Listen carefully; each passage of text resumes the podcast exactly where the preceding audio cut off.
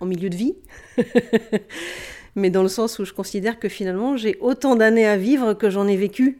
Et quand j'ai pris conscience de ça, j'ai dit waouh, mais j'ai vachement de trucs à faire encore. Je viens de me faire licencier euh, économique et je me suis dit waouh, génial, c'est une super opportunité, c'est le bon moment pour vivre l'aventure. Pour moi, faire le raid Amazon, c'est déjà remettre, le, réinscrire le sport euh, dans le quotidien parce que j'en ai besoin, parce que ça me fait du bien, ben, ça va me demander un entraînement de fou. Comme dirait mon fils, euh, mais maman, euh, tu, te prépares comme, euh, comme un athlète Et je lui ai répondu oui, oui, oui, fièrement.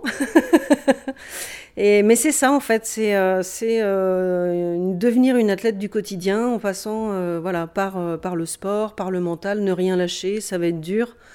mais c'est dépasser ses limites, voilà, c'est se surpasser et c'est ce qui m'intéresse dans le défi. Je pense pouvoir être une coéquipière euh, qui va apporter euh, euh, un soutien indéfectible. Alors on se stimule déjà beaucoup l'une et l'autre et on a le même mode de fonctionnement, en tout cas pour préparer l'aventure et dans la gestion du projet. J'espère pouvoir garder ma détermination, mon enthousiasme, ma bonne humeur.